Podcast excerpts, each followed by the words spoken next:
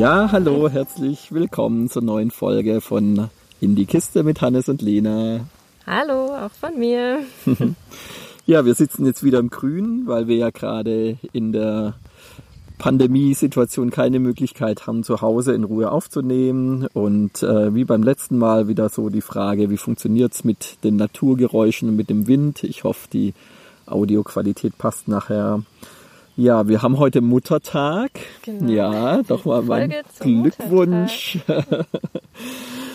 Aber wurde es ja schon von den Kindern heute Morgen schön beschenkt und ja, und passend zum Muttertag haben wir heute ein Familienthema ausgewählt und zwar wollten wir tatsächlich den Fokus drauf legen, wie ist es, ähm, eine offene Beziehung zu leben oder eine polyamore Beziehung zu leben mit Kindern und da verschiedene Aspekte beleuchten heute. Wir haben zu dem Thema Kinder, auch wie das bei uns ist, schon ähm, relativ viel gesagt. Ich glaube, es war in der Folge ähm, Wie offen mit der offenen mhm. Beziehung. Ja. Da haben wir schon einiges dazu gesagt, wie wir das handhaben, auch mit unseren Kindern und was wir für Überlegungen haben, was das vielleicht für Auswirkungen hat auf die Familie und wie offen wir damit auch gegenüber unseren Kindern umgehen wollen. Genau, also da wird sich vielleicht das ein oder andere doppeln jetzt heute, was diesen Aspekt betrifft. Ja. ja. Oder ich weiß nicht, vielleicht äh, gehen wir auch gar nicht so stark auf diese Aspekte ein, so dass es sich vielleicht lohnt, das nochmal anzuhören. Ja, da ging es vor allem um die Frage, möchte man die schon ein bisschen älteren Kinder, wie es bei uns ist, einweihen oder nicht? Ja. Auch vor dem hm. Hintergrund, dass wir es noch nicht getan haben. Ja, genau. Also unsere Kinder genau. wissen es zumindest offiziell ja. immer noch nicht. Ja, ja, genau. genau. Ja. Ja, und heute wollen wir eigentlich den Fokus mehr darauf legen, ja, wie ist es denn ähm, so grundsätzlich ähm, ja, in der Familie mit, in, mit alternativen Beziehungsformen mhm. auch zu leben ähm, und auch vielleicht als Ausgangspunkt, ähm, so wir sind immer wieder so auf die Aussage gestoßen, auch von jüngeren Paaren, die so sagen, ja, jetzt gerade passt es für uns so ganz gut mit dieser, mit diesem Beziehungsmodell. Aber wenn wir dann mal Kinder kriegen ähm, oder eine Familie gründen, dann ähm, wollen wir wieder zurück zur monogamen Lebensweise, weil das geht dann ja nicht. Und das wollen wir so ein bisschen mal anschauen. Ja, ist es denn wirklich so? Ähm, was ja auch oft dahinter steckt, äh, das können wir nachher noch diskutieren, ist ja auch so die Annahme, dass so diese Art der Lebensweise für die Kinder nicht gut ist, ja, mhm. oder dass es schädlich ist, oder dass es eben dann nicht funktioniert, wenn Kinder mhm. da sind, ja, und das, ähm, ja, sehe ich so ein bisschen anders, ja. Mhm. Also das eine ist, ähm, dass es für die Kinder schädlich ist, dass man dann also praktisch, um gut für die Kinder da zu sein, zu einem monogamen Beziehungsmodell kommen sollte. Und das andere ist aber auch vielleicht die Frage, in dem Beziehungsmodell, das die Leute führen, passen denn da Kinder rein in ihre Vorstellung? Also wir kennen ja auch mehrere Paare, sei es virtuell oder auch im direkten Kontakt, ähm, die sich bewusst äh, dann gegen Kinder entschieden haben. Mhm. Ja? Also die dann einfach sagen, also es geht entweder das eine oder das andere oder wir leben einen polyamoren Lebensstil, äh, also wo das nicht unmittelbar in, in Verbindung steht, aber die sich eben den polyamoren Lebensstil führen und sich gegen Kinder entschieden haben. Ja, ja und dann stellt sich diese Frage ja. gar nicht. Mhm. Mhm. Mhm. Genau. Ja. Oder Paare, die vielleicht sich äh, aus anderen Gründen für eine Kinderlosigkeit entschieden haben und dann ein polyamores Beziehungsmodell leben. Ja. Wo du ja schon die Hypothese auch hattest, dass das eine Form ist, die Familie dann zu erweitern. Ja, ja genau. Wenn man keine so Kinder eine, hat, dass ja. man dann praktisch mhm.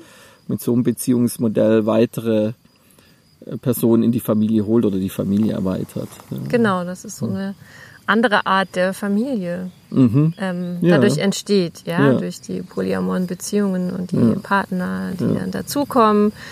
Ähm, dass es so ein bisschen auch wie ein Ersatz ist vielleicht für die Familie, die oder eine andere ja. Art von Familie. Ja, ja. genau. Mhm. Mhm. Ja, ja aber nochmal zurück zu dem Punkt, ähm, dass man dann wieder zurück müsste zu, zur monogamen Lebensweise, weil es nicht geht. Ich glaube, was da oft dahinter steckt, ist, dass es dafür keine Modelle gibt, keine mhm. Vorbilder gibt. Ja, dass ähm, so in uns ganz stark so diese, ähm, ja, so dieses Bild ähm, so verankert ist, wenn, ja, mit Kindern müssen wir so dieses Kleinfamilienidyll leben. Ja. Mhm. Und so da mit schönen Häuschen und dann kommen die Kinder und alles ist dafür perfekt eingerichtet. Ich meine, das ist ja was, was ich auf der Arbeit auch oft so erlebe. Ja, wie so junge Paare sich so dieses ähm, Kleinfamilienidyll ähm, versuchen einzurichten oder sich damit mhm. einzurichten. Mhm.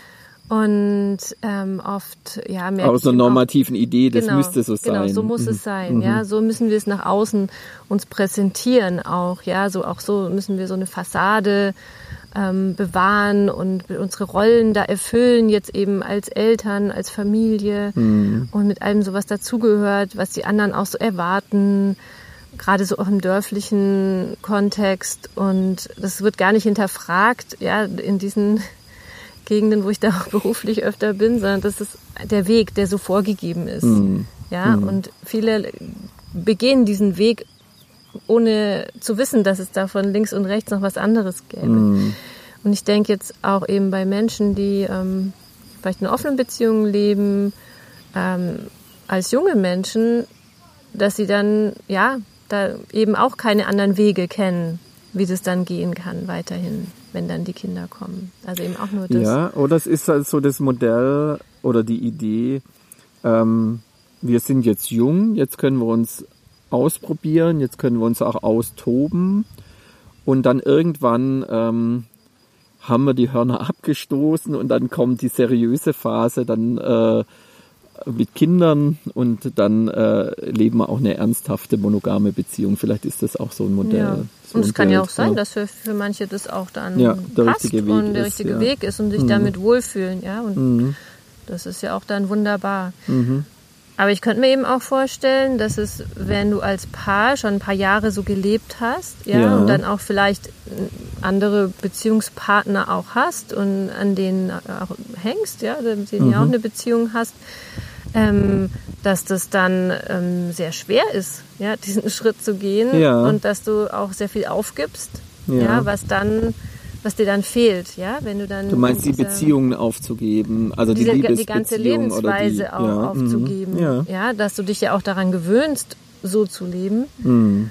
und dass das dann auch fehlt, ja, und mhm. ähm, dass das dann auch in dieser ja, Kleinkindphase oder Kinderphase vielleicht, die ja eh eine sehr, sehr, sehr ja, schwierige, herausfordernde Zeit ist für die allermeisten Paare, ähm, dass es dann noch zu mehr ähm, Unzufriedenheit oder, oder so führt auch, ja, oder verlorene, ich meine, das ist ja eh was, was eintritt in dieser Lebensphase, dass du so merkst, oh, da ist ganz viel, geht mir verloren an mhm. meinem vorherigen Leben, mhm. ja, an Dingen, an Freiheiten, an Räumen für mich selber. Mhm. Und das kommt ja mit dazu dann, ja. Das ist dann eben auch was, was dir da verloren geht. Ja, und auch die Frage, das dann, wie man gut damit klarkommt, ja. Das ist ja schon eine Herausforderung für die meisten. Also ich denke auch, wenn, wenn man jetzt äh, eine offene Beziehung führt oder vielleicht sogar äh, mehr in Richtung Polyamorie, dass das auch oft gar nicht so also jetzt gar nicht so Hierarchien gemacht werden in den Beziehungen und sich dann ein Paar entscheidet, Kinder zu kriegen, dann ist es ja nicht nur was, was die beiden miteinander klären müssen, wie machen wir denn das jetzt, wie geht das jetzt mit Kindern, sondern du musst ja die anderen äh, Personen, die es da noch gibt, die musst du da ja mit einbeziehen oder mit mhm. denen dann auch irgendwas klären. Und ja. also wenn ich so dran zurückdenke, an die heiße Kinderkriegphase bei uns so, als wir so in die Zeit mit den Säuglingen, da gehen ja auch die ganz normalen Freundschaften, gehen mhm. ja ganz viele treten dann zurück. Ja? ja, du hast einfach keine Zeit mehr, dich mit deinen Kumpels zu treffen oder mit, ähm, also auch der Aufmerksamkeit auf die die erweiterte Familie zu richten und so weiter. Also da musst du, der Fokus geht ja stark in die Beziehung auf die Kinder, auf die, ich sage jetzt mal, auf die Kernfamilie, weil das einfach so viel Zeit und Energie und Kräfte zehrt. Ja. ja. und das stelle ich mir dann schon sehr herausfordernd vor, wenn du bedeutungshafte Beziehungen noch nach außen hast, in einer offenen mhm. Beziehung oder in einem polyamoren Lebensstil, wie du das mit denen machst, ja, bleiben die dann auf der Strecke, wie viel Zeit hast du dann für die, wie verändern sich auch die Beziehungen, mhm. wie verschiebt sich der Schwerpunkt, also stelle ich mir schon herausfordernd vor, aber ich kann mir da auch, ich kann mir da aber auch Szenarien vorstellen, wo das dann ähm, auch äh, wunderbar funktionieren kann. Also gerade wenn die Personen recht nah an der, ich sage jetzt mal Primärbeziehung sind, dass sie da auch ein unterstützender Faktor genau. sein können oder sehr Anteil ja. nehmen oder das wenn du jetzt von dem polyamoren Cluster ausgehst, sogar als ein gemeinsames Kind betrachten, in dem alle ihren Beitrag leisten. Genau, und, wenn man äh, sich vorstellt, du lebst so. zum Beispiel in einem gemeinsamen Haus sogar. Ja, in so einem ja, Patch Patchwork. Dann ist es, äh, hat es ja so ein bisschen so diesen Kommunencharakter. Genau. Mhm. Und da kann ich mir das schon vorstellen, dass das dann eher, genau, auch eine Erleichterung sein kann, ja, weil je mehr Menschen da sind, mhm. ähm, die unterstützen können, desto weniger anstrengend ist es das ja dann auch so in dieser Lebensphase weitere Eltern sind, ja, die mithelfen. Das ist ja eigentlich auch das Natürliche. Wenn du denkst, früher, wie, wo, wie sind die Kinder aufgewachsen? Ja, die sind in den Großfamilien aufgewachsen. Mhm. Da waren alle da, Onkels, Tanten, Cousinen, Großeltern. Ja, und alle hatten einen Blick mit auf die Kinder und haben mitgeholfen. Und mhm. ja, gibt ja auch dieses äh, afrikanische Sprichwort, es braucht ein ganzes Dorf, um ein Kind großzuziehen. Ja, ja. also da denke ich, kann das ja wirklich auch dann eine große Hilfe und, und Ressource sein für alle. Mhm. Ja. Ja. Mhm. Klar, wenn du jetzt, äh, jetzt hast du schon Stichwort Kommune oder WG oder polyamores Cluster genannt. Da kann ich mir vorstellen, wenn, wenn das sehr ähm, egalitär gehandhabt wird. Wir haben ja auch schon in Folgen über das Thema gesprochen, darf man Hierarchien machen mhm. oder darf man Unterschiede machen oder wie sehen wir das? Wenn das sehr auf äh, gleichwertige Beziehungen ausgerichtet ist, dann stellt sich ja überhaupt mal die Frage, wer hat denn mit wem jetzt ein Kind? Ja? Mhm. Oder lässt man es drauf ankommen? Oder ja. Ähm, ja, also weil natürlich so eine gemeinsame Elternschaft erstmal eine starke Verbindung schafft, wenn du wenn du mit jemand anderem ein Kind hast. Das schafft erstmal eine starke ja, Verbindung. Durch die rechtlichen, und, ja, rechtliche Situation. Und, und setzt vielleicht andere erstmal zurück. Eltern. Ja, setzt, ja. Äh, ist automatisch ein Zurücksetzen mhm. vielleicht anderer Beziehungen. Mhm. Ja. Genau. Also da wäre ich sehr gespannt, mhm. auch von vielleicht von Hörern zu hören, die da Erfahrung haben, die so ein Modell leben, die ja. aus einer offenen Beziehung raus mhm. oder auch so einem gemeinsamen Leben mehrerer Erwachsenen zusammen da dann äh, Kinder bekommen. Ich meine, was ja sehr häufig ist, ist, dass dann ähm, durch äh, Trennung der Familie dann so Patchwork-Familien mhm. entstehen. Das äh, kennen wir ja auch viel im Bekanntenkreis, aber wo dann mehrere Erwachsene zusammenleben oder zwei eine offene Beziehung führen und sich dann für Kinder entscheiden, wie man das macht, das fände ich schon sehr interessant. Ja, ja. ja. Also das ist schon spannend. Aber ich denke, von euch da zu hören, ja, Erfahrungen. Ja. Ja, aber es ist ja auch in der Gesellschaft tatsächlich ähm, zunehmend auch möglich, ja, so unterschiedliche neue Formen von mhm. Elternschaft auch ja. zu leben. Es gibt ja, ja, auch viele Regenbogenfamilien und ja. ja, das sind, die sind ja auch so ein bisschen damit gefordert. Ja, da gibt's ja auch, ich fand es mal spannend, so ähm, ein lesbisches Paar, die mit einem schwulen Paar ähm, mhm. zusammen Kinder bekommen mhm. haben.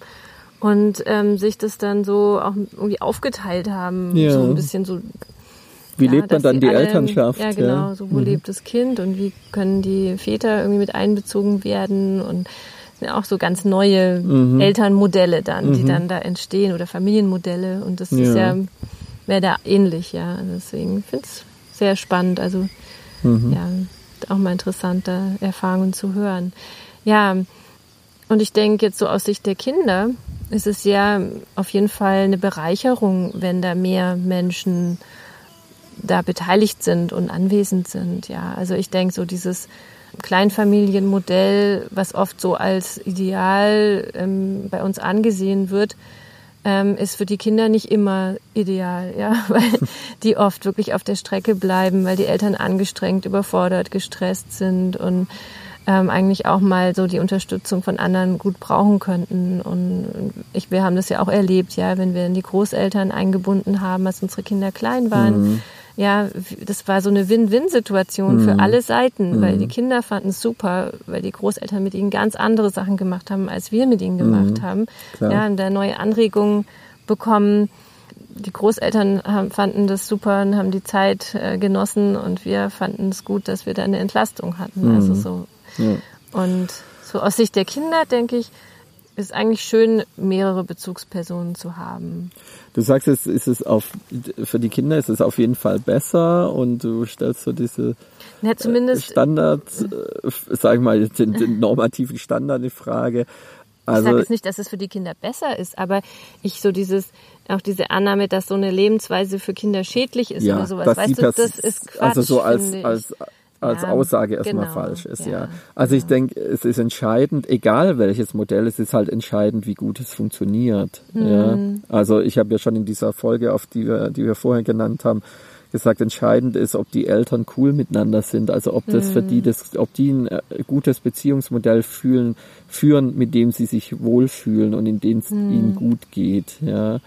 Und also das hat ja erstmal ganz starke indirekte Auswirkungen auf die Kinder. Und wenn die Eltern mit einem monogamen Kleinfamilienmodell, wenn es mit denen da gut ist, gut geht, ist es gut für die Kinder. Und wenn es denen aber mit einem offenen Modell oder mit einem Patchwork-Modell gut geht, dann ist es auch gut für die Kinder. Mhm. Was natürlich von den direkten Auswirkungen der Fall ist, dass wenn da mehr Bezugspersonen da sind, die wirklich auch ein gutes Gegenüber sind, dass mhm. das eine mhm. Ressource sein kann. Ja. ja. ja. Mhm. Und, aber auch eine Herausforderung natürlich für die Kinder, wenn sie sich auf mhm. ähm, also das hängt dann auch sehr davon ab, wie gut es miteinander funktioniert oder ob es da dann auch wieder, ja. wenn du natürlich jetzt vier Eltern zum Beispiel hast, ja, dann kannst du vier Eltern gegeneinander ausspielen und nicht ja. nur zwei. Oder?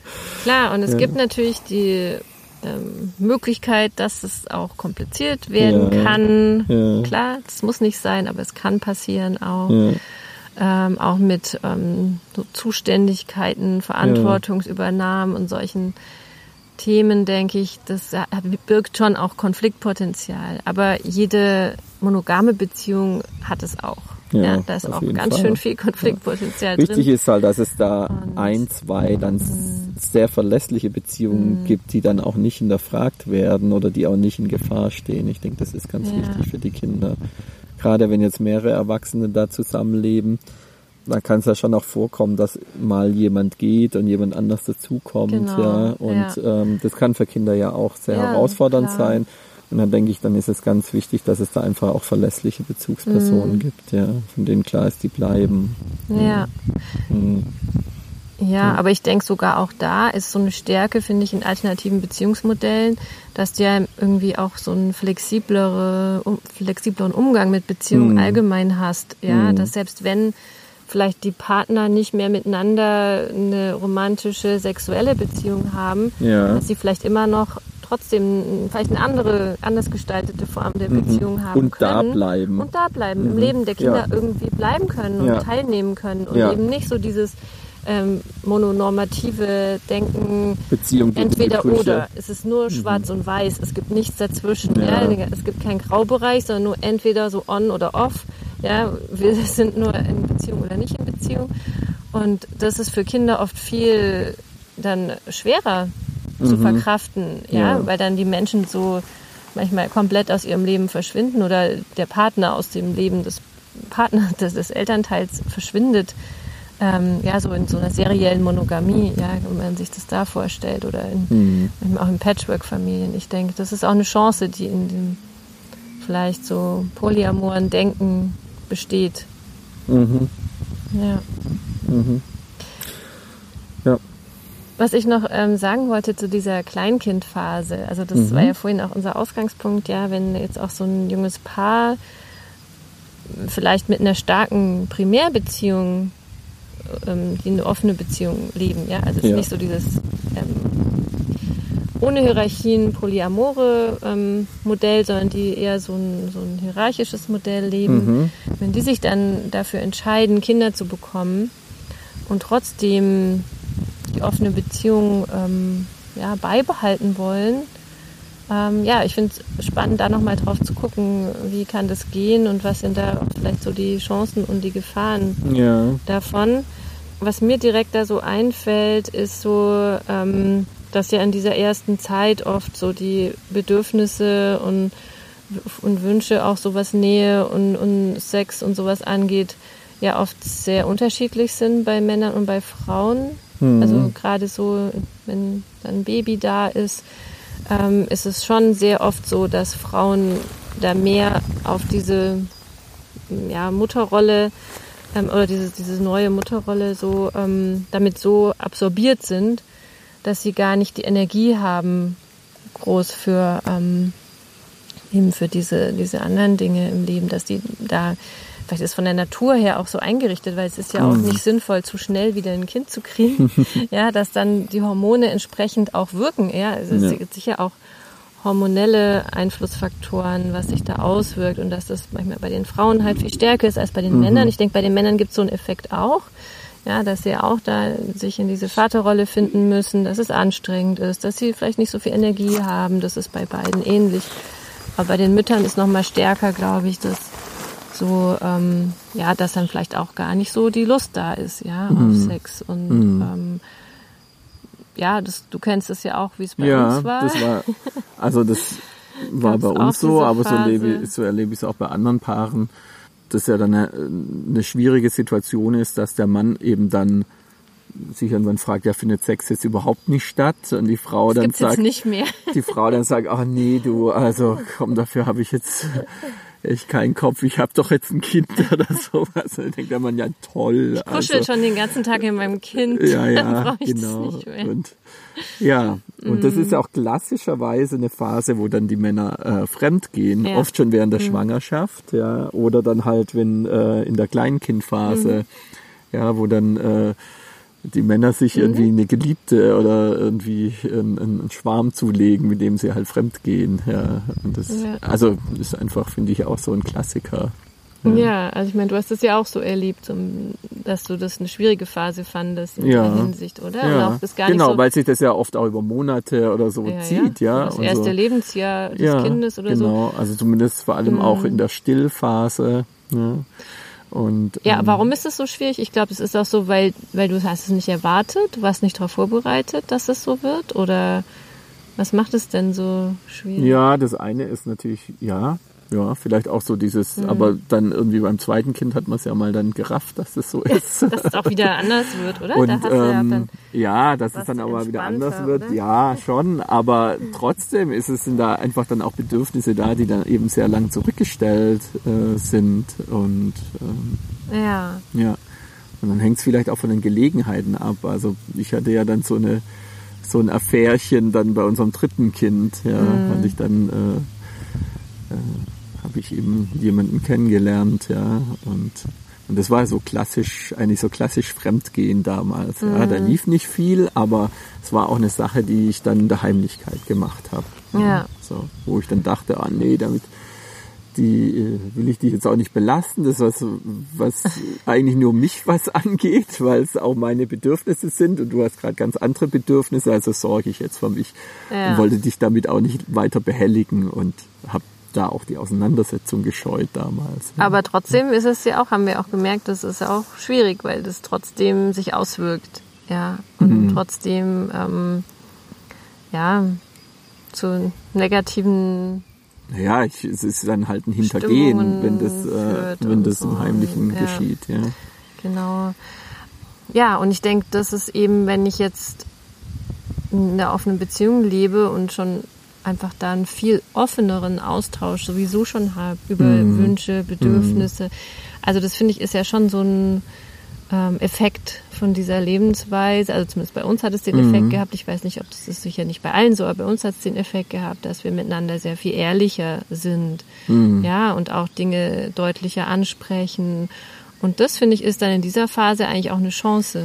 Ja, mhm. und dann wirklich offen auch darüber zu sprechen und zu sagen, ja, jetzt, wie machen wir das jetzt? Du mhm. hast diese Bedürfnisse gerade nicht so und bei mir ist es irgendwie trotzdem noch da und ähm, wie können mhm. wir es für uns irgendwie gut lösen mhm. und ist es dann denkbar, dann eben mit anderen, ähm, noch eine andere Partnerin oder so zu haben ähm, und die zu treffen und ähm, wie kann das auch gut funktionieren? Ich meine, das ist ja eh was, was in dieser Phase auch eine Herausforderung darstellt, so ähm, wann darf ich mir Zeit für mich nehmen? Ja. Ist es zumutbar für den Mhm. Partner, weil das oft bedeutet, dass der Partner ähm, mehr Stress hat, ja, weil der ist dann mehr gefordert, diese, die Familie, die kleinen Kinder alleine zu ähm, betreuen, ja, weil ich meine, durch die Arbeitssituation hat man diese Phasen eh schon und dann gibt's eben noch on top diese freie Zeit für jeden, ja, und kann man sich das erlauben, ja, wie, wie kann das gut gehen?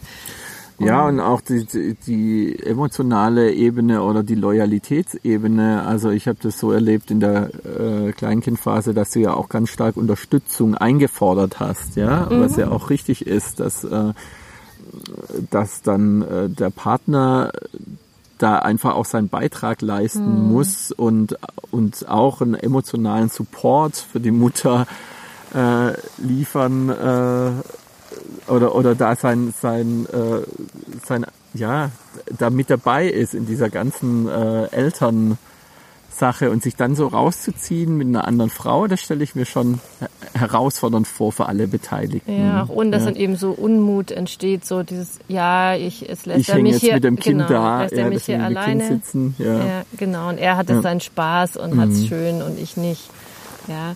Also vielleicht auch dann zu gucken, also wenn man jetzt so ein Modell lebt, ja, dass es irgendwie gleichberechtigt stattfindet, dass beide eben diese Zeit für sich bekommen. Und jeder Mhm. kann ja die auch anders nutzen. Es geht ja eigentlich gar nicht drum, wenn jetzt zum Beispiel die Frau sagt, ich habe jetzt gar nicht so das Bedürfnis, gerade noch jetzt jemand anders zu treffen oder ich habe eh nicht so Lust auf Sex oder so. Ja. Aber ich brauche auch Zeit für mich. Mhm. ja klar. Ich glaube, das kann ein guter Weg sein, da so ein, so ein Modell zu finden, mit dem sich beide wohlfühlen, dass jeder eben diese Zeit haben darf, ja, dass jeder diese Momente und es ist ja auch was, was, was wir von uns selber kennen und was wir auch in anderen Familien sehen, wie wichtig das ist, sich das zuzugestehen. Und das fällt oft schwer in der Kleinkindphase und sich auch das so zu nehmen oder sagen, ich brauche das. Aber es ist so wichtig, weil dann haben wir auch die Energie, ähm, das gut hinzukriegen mit den Kindern und diese, diese Belastung, die da entsteht, gut auszuhalten, wenn wir eben auch diese anderen Zeiten haben, wo wir uns erholen können oder mal einen Kopf frei kriegen. Und genauso kann es ja auch für die, dann für die ähm, Frauen auch eine Chance sein, also so habe ich das ja auch erlebt, ähm, dann auch mal eine andere Rolle zu haben. Weil du fühlst dich ja auch sehr reduziert auf dieses Mutter, Hausfrau Dasein. Also oft ist es ja so, dass man in der Phase, also ich habe in der Phase nicht äh, gearbeitet, als die Kinder sehr klein waren, weil ich war noch eine Zeit lang zu Hause.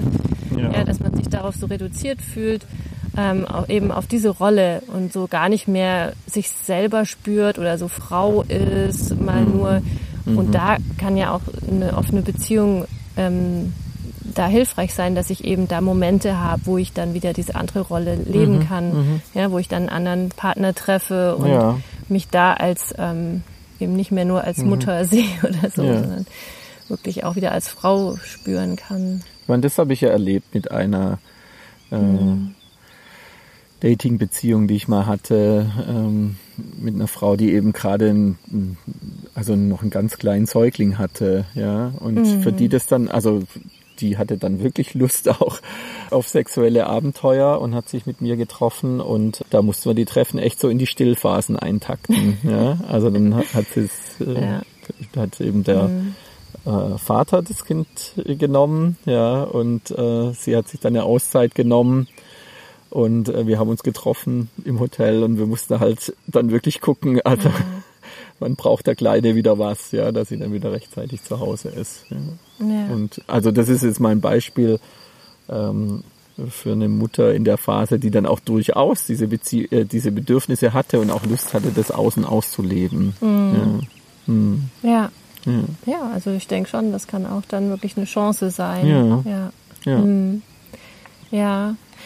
Ja, und was wir auch noch ja, ähm, vorhin schon angesprochen haben, ist ja auch, wie offen ähm, bin ich den Kindern gegenüber ja, mit der Lebensweise. Also Mhm. kriegen die das mit oder nicht? Ähm, und ich denke jetzt, wenn man von Anfang an eben so ein Modell lebt, dann ähm, ja, wachsen die ja ganz natürlich damit auf. Wie selbstverständlich, ja. Genau, ja. das Mhm. ist dann für Ja. die einfach so ist es halt und dann ist halt, wie ich schon scherzhaft gesagt, da kommt halt die Tante Melissa und dann geht der, da gehen Papa und Tante Melissa und das Kind eben zusammen machen einen mhm. Ausflug und, und das ist dann eine ganz normale, mhm. ganz normale Geschichte irgendwie ja. so, die halt stattfindet und die zum Leben dazugehört und dann küssen die sich auch und weil die sich lieb haben und ähm, ich denke, das ist auch was, wie man es Kindern in dem Alter, also in Kleinen, ich rede jetzt von den Kleinen, ja, mhm. gut erklären kann. Ja, Mama und Papa haben sich lieb und Papa und Tante Melissa. Ich muss ja nicht Tante sagen, das klingt irgendwie doof. Ja, das klingt ja das klingt komisch. Echt. Nein, und ja. Papa und Melissa haben sich lieb. Ähm, mhm. Und deswegen küssen die sich auch und mhm. so und, und ich hab dich ja auch lieb und dann küsse ich dich auch. Also so und, und zeigt es und es ist dann für kleine Kinder was ganz Normales, Natürliches und, und so sind wir Menschen auch, ja. Wir nehmen das als gegeben, wie wir es kennenlernen, ja. Mhm. Diese Art von Familie ja. ist für uns dann das Normale. Interessant ist ja nur, wie ist es dann, wenn die Kinder dann in, im Kindergarten oder in der Grundschule damit konfrontiert werden, ja. dass andere Familien nicht so leben. Ja, oder das, das, auch ablehnen, genau, weil es nicht richtig ist. Ja. Oder halt dann so ganz stark dieses Vater-Mutter-Kind-Spiel mhm. kommt, ja, wo ist dann die Melissa, wie passt die dann rein? ja, also wo die Kinder dann auch vielleicht irritiert werden durch ihr Umfeld mhm. und wie man damit umgehen kann. Mhm. Also das finde ich ist dann schon ein schwieriger Punkt und wir haben das ja auch jetzt nicht ähm, selber erlebt. Ich finde es auch interessant von anderen zu hören, die damit Erfahrungen gemacht haben ja, also klar, ich finde es schon wichtig, dass die Kinder von Anfang an auch ähm, lernen, dass es eine Vielfalt gibt und dass es in Ordnung geht, ja, und dass es ganz verschiedene Arten von Familien gibt. Und heutzutage gibt es ja auch alleinerziehende Eltern, es gibt Patchwork-Familien, es gibt Regenbogenfamilien, ja, und so kann es eben auch so eine Familie geben und so kann man es Kindern auch schon gut erklären und die versuchen zu stärken dagegen. Ja, und das, ich denke, das hängt dann auch sehr ganz stark da von dem Umfeld ab, wie ähm, also auch von den Erzieherinnen, ja, mhm. wie, wie, wie dass sie das dann nicht werten, sondern dass dann einfach auch ein Interesse da ist und so ein äh, nicht wertender Austausch. Mhm. Wie ist es bei euch? Wie ist es bei euch? Und äh, dass es da einfach die Unterschiedlichkeiten auch sein dürfen. Ja. Also das ist ja jetzt der Aspekt gewesen, den du angesprochen hast, wenn Kinder wir haben es gesagt, ganz natürlich äh, in so einem Beziehungsmodell aufwachsen und das von klein auf als was ganz Normales erleben. Und jetzt bei uns ist es ja so gewesen, unsere Kinder sind eigentlich in diesem ähm, klassischen Familienmodell aufgewachsen mit Mama, Papa, Kind. Und ähm, wir haben ja dann erst, als die Kinder schon älter waren, die Beziehung geöffnet. Und das ist ja jetzt nochmal eine andere Ausgangssituation. Ja, und das ist ja auch eine, eine häufige ja. Variante, was wir ja. auch schon so bei unseren ähm, Hörern und Hörerinnen ähm, oft gehört haben. Ja, oder im Bekanntenkreis, ja. Bekanntenkreis, also, dass wenn ja. die Kinder aus dem Gröbsten raus sind, dass dann die Eltern sich da neu orientieren, genau, ihre Beziehung ja. neu aufstellen, sich weiterentwickeln, was Neues ausprobieren und dann ja. unter Umständen in einer offenen Beziehung landen. Oder, ja, genau. Und da stellt sich dann die Frage, mhm. haben wir ja schon mal diskutiert, das habe ich ja eingangs erwähnt, die Frage, wie offen ist man dann den Kindern gegenüber, wie sind mhm. die damit einbezogen, wie transparent ist das und ja. ja. Ja, und wir hatten ja erstmal auch so diese Phase, wo wir es so für uns so ausprobiert haben oder auch, ja, wo du dich so orientieren musst ähm, in dieser Lebensweise. Und da war das für mich erstmal gar kein Thema mit den Kindern da offen darüber mhm. zu sprechen. Mhm. Ja, weil ich mir selber ja nicht so sicher war, ob das jetzt so ein Modell ist, weißt du, ob das jetzt längerfristig irgendwie geht. Mhm. Ähm, und die auch noch viel kleiner waren als jetzt, muss man auch sagen. Ja, und wir hatten es ja zunächst auch mal als Experiment ja, geplant. Genau, ja. ja. ja. Und da könnte ich mir vorstellen, dass es sicher oft Sinn macht, auch da erstmal ein bisschen vorsichtig ähm, mm. sich daran zu tasten, ja, auch zu gucken, wie ähm, wollen wir das jetzt leben, wie ja, geht es uns damit auch als Paar und ja, und dann stellt sich natürlich schon irgendwann die Frage, wenn das sich dann so etabliert und ja, man weiterhin dabei bleibt, ja, ab welchem Punkt ist es dann auch mal gut, die Kinder da einzubeziehen, Und wie kann das gehen? Was ich ja immer gesagt habe, oder, oder was heißt ja, wo ich so immer dachte, ist, wenn die Kinder fragen, mhm. also wenn die von sich aus ankommen, weil sie irgendwas erfahren haben, mhm. weil sie irgendwas mitbekommen haben und dann nachfragen, würde ich sie nicht anlügen. Mhm. Ja, dann, ich glaube, dann wäre für mich so der Moment, wo ich sage, ja, jetzt legen wir es mal auf den Tisch, so ungefähr, ja. Ähm, ja, und da muss aber auch dann nicht alles umfassend auf den Tisch, sondern einfach das, nee. wozu sie Fragen haben. Ja. Genau, das ist auch ein sehr heikler Punkt, glaube ich, wo, wo wir Eltern oft ähm, auch uns schwer damit tun, so das richtige Ausmaß zu finden. Mhm. Ja, was ist, was müssen sie wissen und was äh, müssen sie nicht wissen? Mhm. Ja, wo sind da die Grenzen? Mhm. Was tut ihnen auch nicht gut zu wissen? Ähm, also ja, und das hat natürlich auch mal mit dem Alter auch der Kinder zu tun. Wenn die älter werden, natürlich, dann haben die vielleicht ganz andere Fragen und können auch schon mehr verkraften als die jüngeren Kinder. Und da auch behutsam zu sein mit dem, was man dann ihnen erzählt. Hm. Hm. Ja gut, wir haben damals ja auch von Tabus gesprochen. Ist es nicht ein Tabu, das wir hier aufbauen? Die Kinder kriegen irgendwas mit, aber merken auch, darüber kann nicht gesprochen werden oder es ist ein heikles Thema oder können wir nicht ansprechen ist ja auch so eine Frage. Mhm. Ja. Und dann hatten wir ja damals auch so die, ähm, den Punkt, äh, die Sexualität der Eltern geht die Kinder nichts genau. an. Das ja. finde ich auch nach wie vor. Ja. Ja, ist es mhm. ein Punkt. Also genau. wir erzählen ja auch nicht, was wir miteinander im Bett machen und ja. ähm, deswegen müssen die auch nicht wissen, was sie mit anderen machen. Und mhm. also ja, das ist schon so ein Erwachsenenbereich. Ja. ja, wobei das ja halt über Sexualität hinausgeht, ja, dass wir eben andere Personen regelmäßig treffen und mit denen auch eine mehr oder weniger enge Beziehung führen und Zeit verbringen und vielleicht die Idee hätten, auch mal die einzuladen nach Hause oder mit denen zusammen einen Sonntagsausflug zu machen. Das geht dann halt über das reine Thema Sexualität der Eltern hinaus. Ja, ja. aber das finde ich, das geht ja, ging ja irgendwie trotzdem. Mhm. Also das ist ja das, was wir auch diskutiert haben, schon ja, wäre das nicht irgendwie so ein Weg? Also wenn es dann jemand gibt, der, ähm, wo es wirklich eine längerfristige Beziehung auch sich dann entwickelt, ja, mhm. weil das wäre schon erstmal auch, finde ich, es, es braucht erst so, eine, so ein bisschen so eine Ernsthaftigkeit auch. Mhm. Ja, jemanden, den ich jetzt dreimal getroffen habe, muss ich nicht meinen Kindern vorstellen. Ja. Das äh, macht keinen Sinn, ja. Mhm. Aber wenn jetzt da was ähm, längerfristiges ähm, da entsteht, dann ja, kann ja auch ähm, das wirklich so nach und nach auch irgendwie eingeführt werden, ja, dass man mit dem mal was unternimmt.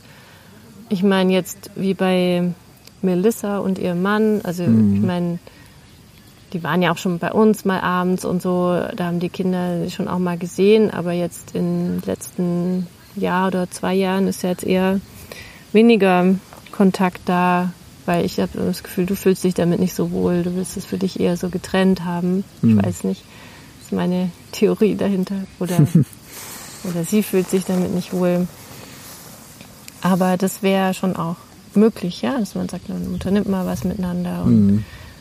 dass es irgendwie so, dass sie auch Teil des Lebens sind auf eine Weise. Ja, aber da ist dann auch die Frage, ähm, wie führst du die Person als Freunde ein, also so ganz normale Freunde und verheimlichst dann wieder, dass da auch mehr dahinter ist. Also ich müsste dich dann Melissa gegenüber richtig verstellen im Verhalten. Ja. Mhm. Oder hat es auch seinen Platz, äh, dass ich mich ihr gegenüber natürlich verhalte, wie ich mich ihr gegenüber auch verhalten würde. Also wenn ich denen jetzt nicht was vorspielen ja. wollte, ja. Und das ist ja auch wieder eine Form von Nichtoffenheit oder Unehrlichkeit. Ja. ja. Und ich finde, es ist auch nochmal ein Unterschied, wenn es jetzt darum geht, lernen die Kinder jetzt bestimmte Personen kennen, also führen wir bestimmte Personen ein und ähm, erklären wir den Kindern, dass es da noch andere gibt, ja, also dass wir so ein mhm. Beziehungsmodell führen. Das ist, ja. äh, sind letztendlich, das kann zusammenhängen, aber das sind letztendlich mhm. zwei verschiedene Dinge auch. Ja. Ja. Das stimmt, ja. Und das finde ich schon mhm. ganz schön komplex, was da so die. Vor- und Nachteile sind. Ja, weil wir ja natürlich auch nicht wissen, wie unsere Kinder da jetzt reagieren würden und ob das sehr viel Angst auslösen würde oder ob, ja. das vielleicht sogar was, was konkurrent machen würde. über Dinge, über die sie sich wundern oder die, wie ich schon gesagt habe, die tabuisiert sind. Vielleicht mhm. würden die auch was ins Lot bringen und die Kinder haben plötzlich so eine Erleichterung, ah ja, so ist es, jetzt verstehe ich mhm. das alles. Ah ja, okay, jetzt kann ich damit umgehen. Da gibt es vielleicht was, was mir Angst macht, aber es ist auch irgendwie jetzt was, was ich einschätzen kann und was ich auch besprechen kann. Ich habe jetzt auch eine Erklärung ja. dafür, für all die Dinge, die ich irgendwie gerade mhm. nicht so mhm. check oder so. Ja. Ja. Ja. ja. Mhm. Also ich habe jetzt auch gedacht, gerade jetzt in der Pandemiezeit, ähm, also wir haben ja jetzt so ein Konstrukt, dass ich meinen Partner treffen darf, du Melissa treffen darfst mhm. und sonst aber niemand anderes. Also ja. um das zu begrenzen und auch die Auflagen zu erfüllen sozusagen. Ja, also, ähm, da habe ich jetzt gemerkt, komme ich mehr in Erklärungsnot auch den Kindern gegenüber. Mhm. Weil sonst in unserem Alltag ist, war es einfach ganz selbstverständlich, dass wir viel unterwegs waren, auch mhm. abends. Ja. ja. Oder auch mal am Wochenende, dass ja. ähm, ich beruflich immer wieder auch Abendtermine hatte, ähm, dass wir mit Freunden viel unternommen haben. Und das ist alles jetzt weggefallen über Wochen. Und das Einzige, was noch bleibt, sind sozusagen diese Tage, wenn wir eben die treffen. Ja, und genau da habe ich gemerkt, oh, das, da, da, muss, da lüge ich sie jetzt an. Oder wenn sie dann fragen, wo gehst du jetzt hin und so, das ist nochmal, fühlt sich irgendwie komischer an. Mhm. Ja. Ja. Mhm. Also das ist so, weil ich da keine gute Erklärung für habe. Also ich habe es halt schon gesagt, ich treffe ja, eine Freundin. Du schiebst dann eine andere Person vor, andere die du dann jedes Mal vor. triffst. Ja, ja, genau. Aber das ist so, wo ich merke, das ist mehr, das ist unangenehmer als jetzt in unserem normalen Alltag. Wo wir sagen können, wir gehen halt aus oder wir gehen in die Stadt. Oder, das auch normal, äh, für die Kinder normal ist und die es auch nicht hinterfragen und sich auch nicht wundern. Jetzt merke ich, sie wundern sich darüber. Ja, das mhm. ist dann, das ist so der Punkt, ja, wo ich dann denke, ähm, hm. Mhm braucht es jetzt mal irgendwann so eine Erklärung? Also wann sind wir an dem Punkt, wo wir sagen, Mhm. Jetzt wäre es sinnvoll, dass wir auch mal da offen damit mhm. sind, den Kindern gegenüber und können es ihnen jetzt auch zumuten. Die sind ja jetzt auch mein, älter als vor fünf Jahren, ja, ganz mhm. klar. Ja. Und können es vielleicht auch anders einordnen, gerade die beiden Großen. Ja, da könnte ich mir vorstellen, mhm. dass sie damit besser klarkommen als jetzt noch vor fünf Jahren. Ja. Mhm. Ja. Mhm ja, es, so die Gefahren sind schon so die, dass die Kinder dadurch Angst, Ängste, dass so Ängste entstehen bei den mhm. Kindern. Ja, dass sie sich Sorgen machen, dass jetzt die Familie zerbricht. Ich glaube, das ist was, was ja. bei Kindern sehr schnell kommt. So ja. wieder gibt's andere, es ist jetzt das Ende und unsere Familie löst sich auf und ja, und das war auch immer so was, wo ich Respekt davor hatte, ja. Mhm. So, welche Auswirkungen hat es dann, diese Sorge bei den Kindern? Weil mhm. stresst es sie so unnötig irgendwie auch dann, ja. Ja. Hm. Mhm. Weiß nicht, wie du es siehst, aber. Hm. Ja, das ist auch eine Sorge bei mir. Also ich kann jetzt gar nicht. Also es bräuchte dann viel, ihnen denn diese Angst auch wieder zu nehmen. Ja.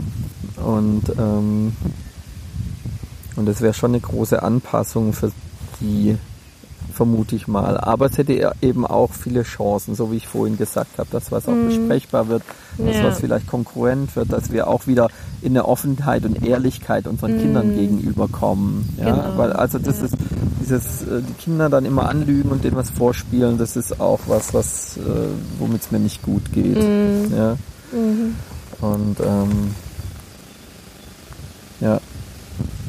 Also klar, die Kinder müssen nicht alles wissen. Da gibt es auch viele Bereiche der Eltern, die die nichts angehen. Aber das finde ich ist schon was, was die Kinder irgendwie auch jetzt, nachdem wir das auch schon so lange machen, mit betrifft. Ja. Und ein Aspekt, der eben dabei ist, über den haben wir auch schon mal gesprochen, dass ich denke, also es wird ja erstmal was sein, was die Kinder dann auch verarbeiten müssen. Ja. Und das ist ganz klar, dass sie dann mit ihren Freundinnen da auch drüber sprechen. Mhm. Ja das, das muss auch sein, ja. Also wir können denen nicht sagen, ihr dürft es niemandem erzählen. Das wäre hm. eine Wahnsinnshypothek. Also die sind in einem Alter, wo sie solche Sachen dann auch mit ihren Freundinnen besprechen müssen. Und die werden davon so fasziniert sein, dass die das natürlich auch wieder Alle in ihren erzählen. Familien besprechen, ja. Und dann weiß ja. es eben, da, das, hm. Also dann weiß es zum einen der Stadtteil, in dem wir wohnen, und es weiß der Stadtteil, in dem unsere Kinder auf die Schule gehen. Also das ist natürlich dann, äh, dann ist es in der Welt, ja. Ja, also, und, und dann das, bin ich mir auch nicht sicher, ob du damit so glücklich bist mit ja. deinem Beruf, ehrlich gesagt. Mhm. Ja. Hm? Musst du dir auch überlegen, wenn es in den Bereichen dann äh, die Runde macht. Hm. Hm. Tja. Ja. Dein Beruf genauso. ja, aber ich arbeite nicht hier. Du arbeitest in einer anderen Region. Ich arbeite in einer ja. anderen Stadt und dadurch ja. ist es räumlich getrennt. Das ist was anderes. Hm. Ja, die Eltern der Freunde unserer Kinder hm. sind nicht irgendwie mit mir beruflich hm verbunden, mhm. irgendeine Weise, sodass es sich auswirken könnte. Mhm. Ja. Mhm. ja. klar, das, da muss man sich schon über die Folgen auch Gedanken machen. Mhm. Und ähm, wir haben ja auch diesen, diese Netflix-Serie Wanderlust angeguckt. Ja. Mhm. Ähm, also da geht es eben um ein Paar, was auch über schon viele Jahrzehnte verheiratet ist, schon große Kinder hat und die dann eben auch oder die so ein bisschen, ja, das so erforschen, so die Beziehung zu öffnen. Die schlittern da so rein, ja, ja und dann entscheiden genau, sie, das machen so wir, rein. ja.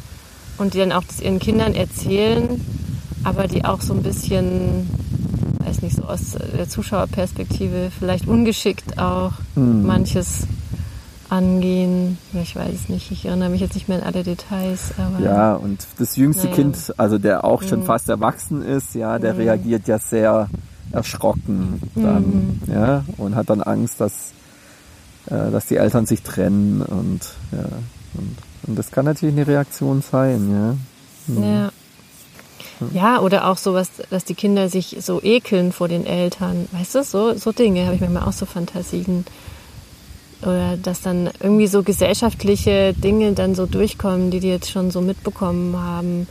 Ja, auch so zum Beispiel jetzt speziell bei mir als Frau, ja, wenn man als Frau so seine Sexualität so auslebt, mhm. dass aus ihrer Teenie-Sicht irgendwie dann so was Schlampenmäßiges mhm. hat und so, mhm. weißt du so, meine Mutter, die äh, benimmt sich daneben, weißt du so in die mhm, Richtung? Mit mehreren Männern. Ja, ja so. also mhm. da habe ich auch Angst vor, ja. muss ich ehrlich sagen. Mhm.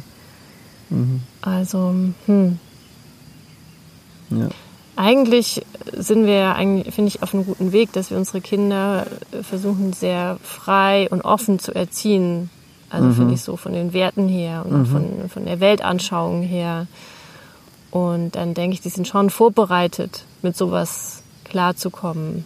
Mhm. Also das ist vielleicht auch nochmal ein wichtiger Punkt, dass man sich ja. das anschaut, auch ja, in was für eine Umwelt wachsen denn die Kinder auf? Was sind denn für sie Normen und Werte und Selbstverständlichkeiten? Wie konservativ ist es? Ja, wenn ich jetzt in einem sehr konservativen Umfeld lebe und dann meinen Kindern sowas erzähle, sind sie vielleicht stärker damit überfordert, als wenn ich jetzt eher in einem offenen. Naja, also ne? wenn du wenn du als eine recht liberale äh, Kinder, die du sehr liberal erziehst in einem konservativen Umfeld, da sind die Kinder das ja gewohnt, sich permanent mit diesem Culture Clash auseinanderzusetzen oder dass andere Familien anders sind. Ja, immer, wenn du deine Kinder ja. auch sehr konservativ ja, gut, erziehst ja, dann. und dann aber in so einem Umfeld lebst und dann dann stelle ich mir es irgendwie schwieriger vor. Ja, mhm. okay. Ja. naja. Hm. Ja, also was ich noch auch noch ähm, vielleicht noch kurz erwähnen möchte zum Schluss, ähm, sind auch so besondere Herausforderungen, die jetzt so im Familienleben damit einhergehen, ähm, was vielleicht Paare ohne Kinder nicht so haben, mhm. was wir ja schon öfter auch in vielen Folgen eigentlich einfließen lassen haben. Aber ist schon so das Thema welche Prioritäten setze ich für mein, für mein Leben. Und damit hängt ja auch ganz stark zusammen, wie verbringe ich meine Zeit. Mhm. Also we, ja, wer bekommt welchen Anteil meiner verfügbaren Zeit. Das finde ich ist schon eine Herausforderung mit Kindern, weil einfach Zeit sehr knapp ist. Ähm, allein, also auch wenn, wenn beide Eltern berufstätig sind und da natürlich auch schon viel drauf geht, dann ist ja die Zeit, die ich in der Familie verbringe, eh schon mhm. nicht so üppig. Ja? Und ja. wenn ich dann noch sage, ich knapp's davon nochmal Zeit ab, ja. um andere Partner zu treffen, ja. dann ist es was, wo man schon das so betrachten kann, es geht zu Lasten der Zeit, die für die Kinder da ist. Mhm. Ja, und da so ein gutes Gleichgewicht zu finden, ja, ein Ausmaß, wo man einen Eindruck hat, das ist so noch irgendwie vertretbar. Also das ist so wie, ich habe da ein bisschen Zeit für mich, ähm, das brauche ich so oder so und das gehört eben zu der Zeit, die ich für mich habe. Mhm. Ähm, die ich vielleicht jetzt nicht mit anderen Hobbys verbringe. Ja, stattdessen treffe ich da meinen pa meine Partnerin mhm. oder meinen Partner. Ähm, und aber achte trotzdem darauf, dass ähm, das nicht zu Lasten der Kinder geht. Mhm. Also das finde ich ist so wahrscheinlich die größte Herausforderung in dieser Lebensweise. Ja, klar. Ja, ja, und auch, was damit natürlich auch zusammenhängt, ist auch so, wie viel Zeit hat man so als Paar dann noch. Also mhm. das ist ja auch was, mit dem wir manchmal so hadern auch. Ja, wenn dann wie einfach durch die Kinder, Hut, ja? durch die Termine, die da sind, eben auch mit den Kindern, durch die Arbeit, ähm, dann manchmal so diese ja, schöne Paarzeit irgendwie zu kurz kommt, mhm. dann aber mit einem anderen Partner ähm, stattfindet, das erzeugt dann mhm. eben auch schnell so ein ungutes ja. Gefühl oder auch so eine Art von Eifersucht. Ja, mhm. dann denke okay, mhm. da die Partnerin, die bekommt diese Zeit und weil es ja oft auch geplant werden ja, muss, ja, es man, geplant, man macht es ja ist im Terminkalender eingetragen ja. und so das. Ja. Ähm, dass wir miteinander schön Zeit verbringen oder so, ist dann manchmal, geht dann manchmal unter im, mhm. im Familientrubel. Mhm. Und das ist, glaube ich, was, was auch dann sehr ja, sich ungut auswirken kann mhm. im Laufe der Zeit. Mhm. Da halt auch darauf zu achten, da so ein Gleichgewicht zwischen allen Beteiligten zu finden, das ist so die Herausforderung. Mhm. Ja. Hm. ja. Mal noch auf meinen Spickzettel, was mhm. ich da noch hatte. Ja, was vielleicht auch noch eine Herausforderung sein kann, ist, wenn ich jetzt so andere Partner mit in die in die Familie nehme, also einführe oder so, die auch dann Kontakt mit den Kindern haben. Und wenn ich aber spüre, dass die Kinder die ablehnen, mhm. ja, also dass mhm. die sagen, äh, das ist vielleicht auch aus so einem Gefühl heraus, dass die ist gefährlich. Ja, ja. Die nimmt das meiner Mama den Papa weg oder so, wenn solche Ideen mhm. Ähm, sowas ist dann auch wahrscheinlich nicht so einfach damit umzugehen, dann Mhm. Oder vielleicht auch für die, für die Partnerin dann schwierig, ja, wenn die das spürt. Ja, aber es ist so, ich meine, oft sind Kinder ja auch ganz ähm, begeistert, einfach nochmal Neues kennenzulernen und da eine Beziehung aufzubauen und so. Vielleicht ja, das hängt halt, halt sehr von der Interpretation, aber ist, ja. das, ist die Person dann wirklich eine Gefahr? Also genau. das, ja. Oder ist, ähm, also das, dieser Effekt tritt ja oft ein, wenn die Eltern sich trennen und mhm. dann einen neuen Partner haben dass dann ja. der neue Partner, dem wird dann äh, implizit oder explizit die Schuld gegeben. Mhm. Ja, wegen dir ist der Papa nicht mehr mit der Mama zusammen. Oder ja. wegen dir ist die Mama so traurig ja, oder so. Genau. ist ja auch oft. Ja, ja so. Und das ist ja äh, jetzt bei einer offenen Beziehung ja dann eher äh, mhm. die Chance, da auch ein Und zu setzen. Ja, also nicht äh, es gibt, äh, der Papa liebt entweder die Mama oder die andere und wegen der anderen liebt er jetzt die Mama nicht mehr, sondern mhm. dass das nebeneinander besteht. Ja? Ja. Und das ist halt die Frage, können die Kinder das dann auch nachvollziehen, können die das auch so erleben, dass das dann so ist und dann mhm. ähm, gibt es vielleicht diese Ressentiments der anderen Person gegenüber gar nicht. Mhm. Ja. Schwierig ist natürlich, darüber haben wir ja auch schon mal gesprochen, also nicht hier im Podcast, sondern wir zwei miteinander, wenn äh, die Kinder so den Eindruck haben, die Eltern haben so ihre bedeutungsvollen Beziehungen mit jemand anderem und sind eigentlich nur noch wegen uns zusammen. Mm. Ja, also ja. Sie, sie bleiben noch zusammen, damit wir als Familie zusammen sind, aber eigentlich lieben die jemand anderen. Ja. Mm. Und das kann unter Umständen dann auch schon ein schwieriger Mechanismus sein oder eine Hypothek für die Kinder, weil sie dann denken, also wir müssen hier in der Kindrolle sein und Kinder sein, damit die Eltern noch zusammenbleiben. Ja. Und wenn wir dann uns irgendwie mit 17, 18, 19 dann aus der Familie rausgehen und mhm. Flücke werden, dann haben die Eltern keinen Grund mehr zusammen zu bleiben und dann, und dann sprengt es die Familie, ja. Mhm. Und das ist halt, das kann ich mir vorstellen, kann dann eine Hypothek sein für mhm. so heranwachsende Kinder, die so ins Erwachsenenleben starten wollen und, und dann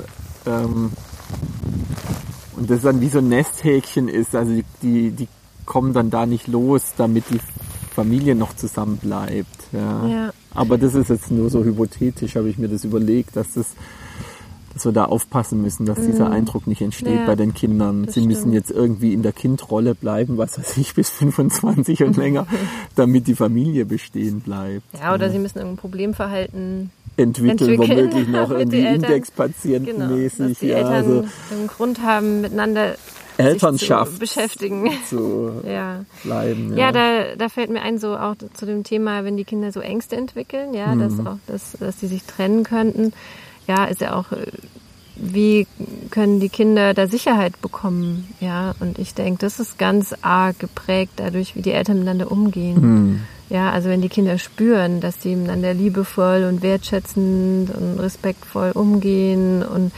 da auch Liebe ist und Aufmerksamkeit da ist. Ich glaube, das ist das, was den Kindern Sicherheit gibt. Mm. Ja, es geht mm. nicht darum, was ich sage, sondern das, was die Kinder da erleben mm. im Miteinander, ja. ja, der Eltern. Und das ist das, was ganz stark wirkt und mhm. was in so einer Konstellation auch dann den Kindern die nötige Sicherheit dann geben mhm. kann, ja. Mhm. ja. So, aber jetzt ist auch sehr... Jetzt haben wir die ganze Familienphase durch, ja, von ohne Kinder, mhm. Kinder kriegen und dann Kinder, die ausziehen. genau. Ja. Mhm. Eine sehr lange Folge geworden. Ja, dann beschließen wir das Thema mhm. hiermit, beziehungsweise wir freuen uns sehr, wenn ihr Kommentare schickt, eure Fragen schickt, gerne eure über Erfahrungen. Insta, eure Erfahrungen. Mhm. Ähm, gerne über Insta oder auch über unsere E-Mail-Adresse, da ähm, beantworten wir auch mhm. die Mails, die reinkommen. Twitter natürlich. Kann manchmal auch. ein bisschen dauern. Ja. Insta bist ja du Alltag. eher unterwegs genau. und Twitter beobachte ich dann mehr. Mhm. Mhm. Genau. genau also Aber wir tauschen uns da auch immer wieder aus, was so reinkommt über die Kanäle. Genau, also da findet ihr uns auch unter mhm. Hannes und Lena.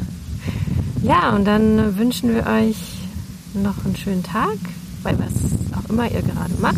Und bis bald. Habt's gut.